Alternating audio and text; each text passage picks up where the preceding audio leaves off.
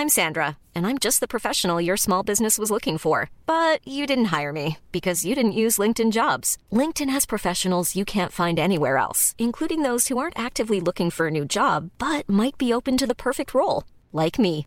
In a given month, over 70% of LinkedIn users don't visit other leading job sites. So if you're not looking on LinkedIn, you'll miss out on great candidates like Sandra. Start hiring professionals like a professional. Post your free job on linkedin.com/people today.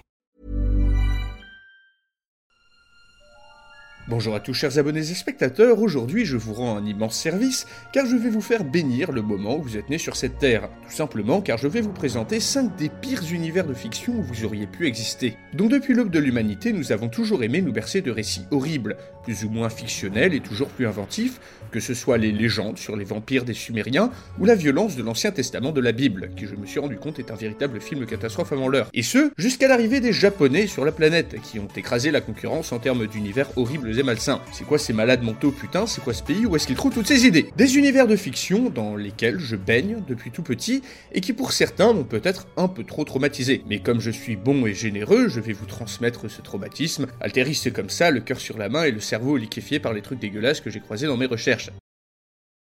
Bref, tout ça pour vous dire que le titre de ce que vous regardez n'est pas les 5 pires univers de fiction où vivre, mais 5 des pires univers de fiction où vivre. Bah oui, il y en a trop quoi, donc j'ai dû choisir pour vous livrer un classement personnel, pas dans l'ordre et totalement pas exhaustif, même si je garde le meilleur pour la fin. Le but étant en gros de se mettre à la place, non pas des héros de ces univers, non trop facile, mais du péon de base, du paysan humain chiant, sans pouvoir, du citoyen lambda qui doit faire face à des trolls violeurs ou à des invasions aliens constantes, et ce sans pouvoir faire grand chose. J'ai choisi des mondes dangereux, mortels, voire pire que mortels, où la vie de l'immense majorité de la population est un enfer à tous les niveaux. Alors pourquoi je me mets à la place d'un type lambda sans pouvoir et pas d'un héros surpuissant? Alors on est entre nous, soyons honnêtes, laissons notre fierté de côté, et disons-nous bien que si un jour vous et moi sommes téléportés dans le monde d'un manga comme Naruto par exemple, on ne serait pas du tout le héros trop stylé, élu des dieux, trop fort à la bagarre, ni même un personnage secondaire un peu cool, mais de bonnes grosses merdes de lambda total, dont le seul pouvoir est de cultiver la betterave ou de faire des ramen,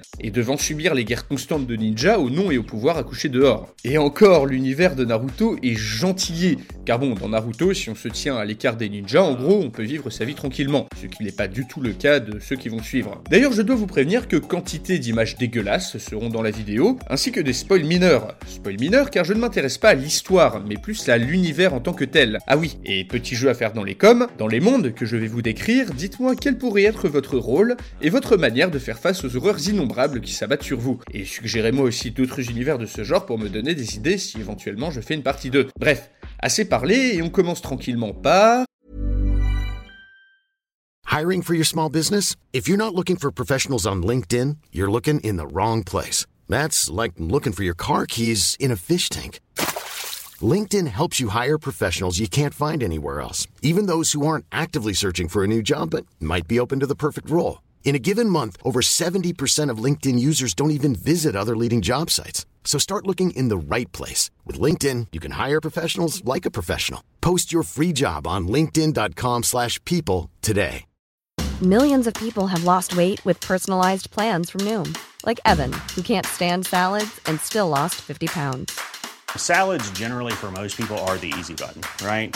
For me, that wasn't an option. I never really was a salad guy. That's just not who I am. But Noom worked for me. Get your personalized plan today at Noom.com. Real Noom user compensated to provide their story.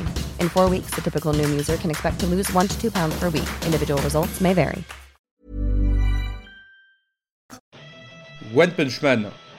Manga dessiné par Yusuke Murata, en cours depuis l'année 2009, One Punch Man nous raconte l'histoire d'un humain surpuissant, chauve et chômeur, vivant dans un monde où des monstres attaquent constamment la civilisation humaine, qui est protégée par des héros au nom aussi con que Purport, Super Black Brillant ou Bretelle Funéraire, et tous réunis dans une association. Délicieusement stupide, l'univers de ce manga reste néanmoins un enfer constant pour le citoyen de base. Les différentes villes de ce monde, nommées ville A, ville B, ville Z, bravo l'imagination, semblent inspirer des mégalopoles japonaises de notre réalité. On y vit bien, apparemment, Il y a à manger, ce qui est déjà pas mal, il y a de quoi se loger, bref, de quoi mener une petite vie bien tranquille, s'il n'y avait pas ces embêtantes, permanentes et surtout très destructrices attaques de monstres, de plus en plus fréquentes au cours de l'histoire. Le monde de One Punch Man est un monde violent et dangereux, où même sortir de chez soi pour aller faire les courses vous expose au risque de vous faire bouffer par un crabe mutant. Certains monstres font la taille d'une ville, voire plus, d'autres font de vous leurs esclaves. Tous anéantissent une quantité effroyable de vie et de mobilier urbain. Ici, l'anéantissement d'une métropole de la taille de Tokyo fait partie de la vie quotidienne. Les menaces pour la survie même de l'humanité, comme un immense météore, c'est un lundi comme les autres. Mais heureusement que les héros sont là pour protéger l'humanité. N'est-ce pas? Vraiment? Soyez honnête encore une fois, je pense que le remède est pire que le mal. Dans tout le manga, à chaque fois que les héros combattent les monstres, il arrive souvent qu'ils provoquent autant de dégâts que l'ennemi, et ceci montre en plus un dédain évident pour les dommages causés à la population civile. Non mais regardez-moi ça, ne dites pas que ça a pas fait au moins 30 000 morts. Avec des apparitions de monstres constantes dans le monde entier, les victimes se comptent donc par millions chaque semaine qui passe. Et même si imaginons que dans les règles de cet univers, ce qui n'est jamais précisé, l'association des héros dispose d'un moyen d'évacuer une quantité énorme de personnes en quelques minutes, bah, c'est limite pire. Que faire des gens évacués Avec des villes de cette taille détruites constamment, le monde de One Punch Man est un monde rempli de réfugiés, vivant dans la misère et la famine, loin de leur foyer, détruits au choix par un spermatozoïde géant ou un sadomasochiste dégueulasse. Et même avec les technologies de reconstruction, qui m'ont l'air assez efficaces ici, eh bien une ville détruite, ça reste tout un tissu économique et social qui disparaît, une chose qui prend des décennies à remettre en place. L'univers de One Punch Man nage donc dans un chaos économique, social et humanitaire constant, où aucune stabilité et donc plus aucun développement sur le long terme n'est possible. En gros, un monde où seuls les plus forts peuvent espérer avoir la moindre chance de survie, tandis que les citoyens de merde sans pouvoir doivent vivre sous la menace constante de mourir, ou d'être éjectés de leur foyer pour finir dans la misère. Le tout protégé par une guilde de sociopathes qui contribuent allègrement aux destructions constantes et qui n'en ont rien à carrer du bien commun. D'ailleurs, détail marrant, quelques phrases dans le manga suggèrent que le taux de naissance est extrêmement bas. Rien d'étonnant, car qui de sensé voudrait voir ses enfants grandir dans un environnement pareil 2. Métro 2033. Chef-d'œuvre de la littérature post-apocalyptique du russe Dmitri Gloukovski, adapté par la suite en jeu vidéo, l'intrigue de Métro 2033 est située dans un monde où une guerre nucléaire a dévasté le monde, et où, à Moscou, seule une poignée d'habitants ont pu se réfugier sous terre, dans le métro, construit à l'ère soviétique, conçu pour résister à ce genre de cataclysme. 20 ans après la catastrophe, les survivants essaient tant bien que mal de survivre dans les couloirs du métro. Chaque station habitée possède sa propre particularité, qu'elle soit productrice d'alcool, qu'elle soit une base militaire ou une dictature brutale. Les situations du survivant de base varient grandement, mais sont généralement misérables, car l'univers de Métro 2033 est un endroit où l'espérance de vie est faible, et où la vie quotidienne est extrêmement difficile. Déjà, la nourriture. Contrairement au monde de One Punch Man, celle-ci est rare, chère et dégueulasse. En 20 ans, ce qu'il restait des ressources de la surface a été pillé ou a disparu. Faut donc se débrouiller avec les moyens du bord. Une petite industrie d'agriculture a pu voir le jour, centrée principalement autour de champignons, résistants aux conditions extrêmes et radioactives, qui constituent la base de l'alimentation des habitants du métro. La viande est réservée à quelques privilégiés et provient de cochons ou de chèvres à moitié mutantes et radioactives, sauvés par miracle de la guerre nucléaire et amenés sous terre. L'eau est pour la plupart du temps contaminée par les radiations provenant de la surface. Bref, le simple fait de s'alimenter tue littéralement les gens, et ce quand il y a quelque chose à bouffer, car de nombreuses stations baignent dans une famine permanente.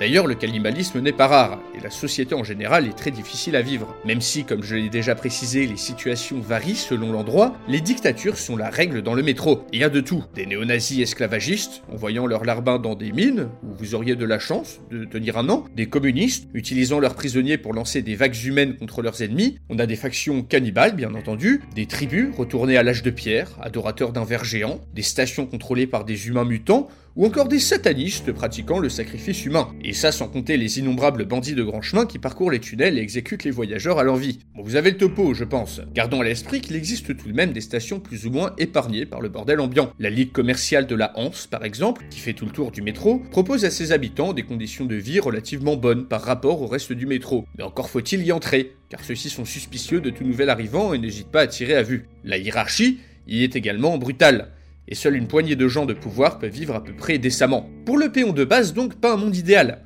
Dans le métro, les humains sont en concurrence permanente pour la moindre ressource, et même un bout de plastique se revend très cher. Un des détails qui montre la violence omniprésente de cet univers étant que la monnaie principale est la balle de Kalachnikov. Mais si encore il n'y avait que des humains Après la guerre mondiale, la radioactivité de la surface a apporté un facteur encore plus drôle, l'apparition d'horribles mutants très agressifs et prenant de nombreuses formes toutes plus dégueulasses les unes que les autres. Ceux-ci s'introduisent régulièrement dans le métro et compliquent toute sortie à la surface. De nombreux phénomènes psychiques ou surnaturels provenant des radiations font également disparaître de nombreuses personnes sans aucune explication. Quant au monde extérieur, développé dans les jeux vidéo et le livre Métro 2035, n'y pensez même pas. C'est comme le métro, mais en pire.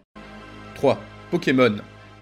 Ne vous laissez surtout pas abuser par l'aspect enfantin et niais de l'univers. Le monde de Pokémon est un cauchemar pour ses habitants. Vous connaissez tous la célèbre série, et son design gentillet. Vous allez me dire que je coupe les cheveux en quatre, mais attendez d'entendre mon raisonnement. Bon, passons déjà sur le fait que tous les enfants semblent se passer d'éducation, et vont parcourir la Terre comme des Mongols pour faire ce qui s'apparente très fortement à des combats de chiens. Bah si on se place du point de vue, disons, d'un paysan sans défense, de la région d'Issui, la vie est un enfer permanent. Pourquoi, à votre avis, les villes et villages de la série sont si peu habités? Eh bien, car la majorité des habitants sont morts, tout simplement. Ici, l'humain n'est clairement pas l'espèce la plus puissante sur Terre, et l'environnement dans son ensemble est rempli de bêtes sauvages, agressives et brutales, au pouvoir destructeur, le tout dans un monde où les policiers et les militaires semblent beaucoup trop rares pour faire face au problème, et sont de toute manière occupés à se manchonner avec d'autres dresseurs au lieu de faire leur travail. Regardez-moi ce bestiaire Regardez-moi ses pouvoirs Se balader 30 secondes dans un champ d'herbe haute suffit pour tomber sur des bestioles comme ça. Maintenant, imaginez des Pokémon sauvages qui, sans aucun contrôle, sont libres de laisser cours à leur instinct animal. Cet univers n'est qu'un immense zoo,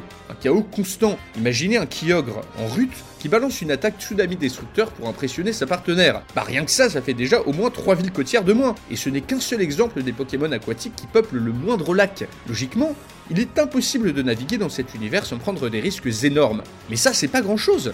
Qu'en est-il des nuisibles sur Terre? Bien déjà, pour vous faire une idée, dans la réalité, la guêpe furieuse qui vous poursuit tous les étés dans l'univers de Pokémon, elle ressemble à ça. La souris qui vous fait grimper au plafond fait 3,5 kg et peut vous couper en deux en une seule vive attaque. Ce genre d'animal infeste les villes et les campagnes, pille les réserves de nourriture et sont mortels pour tous les humains ayant la malchance de les croiser. Mais ce n'est pas tout. Des Pokémon comme Hypnomad sont connus pour enlever les enfants, d'autres comme Volcaropod ont une température corporelle de presque 10 000 degrés Celsius, quasiment deux fois celle du soleil, imaginez un peu les dégâts sur la biodiversité. Quant à cette horreur de Smogo, il aurait contaminé en mode 40 de larges zones au gaz toxique. Et encore, je n'ai pas parlé de l'intégralité du bestiaire qui est immense, et de certains Pokémon légendaires qui peuvent tout simplement détruire le monde, ou de ces saloperies d'Alakazam avec leur QI de 5000 qui auraient sûrement pu réduire en esclavage les humains restants grâce à leur intelligence hors norme. En fait, les habitants du monde de Pokémon vivent dans une terreur constante de se faire tuer, enlevés, utilisés ou manipulés par toute une variété de créatures de l'enfer qui leur rendent la vie tout à fait impossible. Et le pire dans tout ça, c'est que Nintendo insiste pour sortir quasiment un jeu par an dans cet univers de cauchemar. 2. Warhammer 40k. Allez, on va garder les deux meilleurs pour la fin. Créé en 1987 en tant que l'extension futuriste du célèbre jeu de plateau du même nom, Warhammer 40k a depuis acquis un univers propre à lui, qui se caractérise par son aspect très très sombre. Dans Warhammer 40k, la Voie lactée est le siège d'une multitude de races et de civilisations différentes, dont je vous préviens tout de suite, aucune n'est vraiment gentille. D'abord, les humains sont fédérés, pour la plupart, autour de l'Imperium, une théocratie néo-féodale, xénophobe et militariste, regroupant au minimum un million de mondes habités et des millions de milliards d'humains, le tout réuni sous le culte de l'empereur, une espèce d'homme-machine immortel qui gouverne l'Imperium d'une main de fer. Alors même si la plupart des mondes composant cet empire sont autorisés à se gouverner eux-mêmes, vu la distance les séparant entre eux, la moindre désobéissance, la moindre hérésie envers l'empereur mène généralement un anéantissement planétaire total, si l'inquisition impériale le décide. Une secte s'est développée à l'autre bout de votre planète, avec laquelle vous n'avez strictement rien à voir, tant pis pour vous. L'hérésie ne doit pas se propager, et de toute façon les planètes avec des humains dedans ne manquent pas. En fait, l'Imperium ne reconnaît pas l'individualité, tout doit servir l'Empire. Votre destin probable, en tant que simple troufion, sera probablement de servir de chair à canon, au cerveau lavé et bourré de stéroïdes, pour vous battre sans cesse contre des hordes aliens, ou bien d'ouvriers miséreux, modifiés génétiquement, servant dans les usines des bas-fonds des nombreuses et très oppressantes villes-mondes qui composent l'Empire, travaillant dans des conditions atroces et mourant par millions chaque jour dans la différence générale. Vous pourriez aussi vous retrouver sous la coupe d'un gouverneur impérial corrompu par le chaos qui fera passer sur vous ses délires sadiques et malsains, et que Dieu, enfin que l'empereur, vous garde de commettre la moindre faute, car la punition classique dans l'Imperium est de vous transformer en un être mi-robot, mi-humain, destiné à répéter la même tâche pendant des siècles, et ce après des tortures particulièrement traumatisantes dont le but est de vous enlever toute votre humanité. Même si certains s'en sortent mieux, comme dans les mondes jardins, eh bien la vie n'est pas de tout repos quand même, car l'humanité reste sous une menace d'invasion permanente, ce qui la force à adopter un régime répressif. Mais une invasion de qui? Imaginez-vous sur votre petit monde peinard, de qui pourriez-vous bien avoir la visite? Eh bien par exemple, de ces charmants orques, de bien belles créatures issues d'une société qu'on ne pourrait qualifier que d'un mot, violence. Des combats constants et un intellectuel limité qui vous feront prier pour qu'ils vous tuent vite, pour qu'ils s'ennuient de vous donner des coups et qu'ils ne vous réduisent pas en esclavage. Ou bien encore des tyrannides, un rassemblement d'espèces contrôlé par une intelligence collective pour qui vous n'êtes qu'une seule chose, de la nourriture. Pensez à vous suicider avant de vous faire avaler par les gigantesques vaisseaux organiques de cette race pour ne pas que votre corps et votre volonté se fassent absorber, pour ne surtout pas devenir à votre tour une créature démoniaque, ou pour ne pas nager pour l'éternité dans un magma de chair flottant dans l'espace. Et enfin, les Eldar noirs, une race corrompue pratiquant la torture pour le plaisir, vénérant la souffrance comme mode de vie, et se vautrant dans la décadence la plus extrême possible. Orgies et massacres d'esclaves ne font souvent qu'un pour eux, et leurs méthodes de torture sont les plus raffinées de la galaxie. Vous voyez les machines de l'inquisition infernale du Moyen Âge? Eh bien, elles seraient considérées par les Eldar noirs comme de légers préliminaires. À titre d'exemple, certains prisonniers sont lentement dépecés et recousus pour terminer en mobilier vivant tout en restant dans cet état des milliers d'années grâce à la technologie supérieure des Eldar noirs. En tant qu'humain, le seul moyen, une fois capturé, d'échapper à une mort longue et très très douloureuse, est tout simplement d'être choisi pour torturer à votre tour les prochains prisonniers, et ce au prix de votre âme et d'une agonie permanente. Peut-on faire pire que cet univers? Ah, je pense que c'est possible. Mais c'est un avis personnel, et je vous rappelle que vous pouvez mettre dans les commentaires n'importe quel univers qui pourrait avoir sa place dans ce top. Et nous passons au numéro 1 qui est...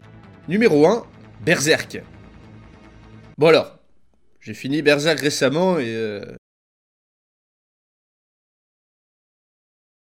Je n'ai jamais rien lu d'aussi gore, d'aussi violent ni d'aussi glauque de ma vie. L'œuvre créée par Kentaro Miura est brutale, sans concession et, franchement révoltante par moments. On y suit les aventures de Guts, un héros doté d'une épée de la taille de mon appart à Paris, qui trucide allègrement les nombreux démons peuplant un monde médiéval fantastique. Pour tout vous dire, même si le héros est balèze, rien ne lui est épargné. Et c'est le héros un des plus forts de cet univers. Ici, le paysan de base n'a pas cette chance. Il vit oppressé par une noblesse violente, belliqueuse, avide de sang, parfois même carrément sadique quand elle n'est pas démoniaque. Il doit également composer avec une inquisition qui torture pour rien, de manière affreusement créative et pour le moindre prétexte, et ce dans un monde où règne une guerre permanente.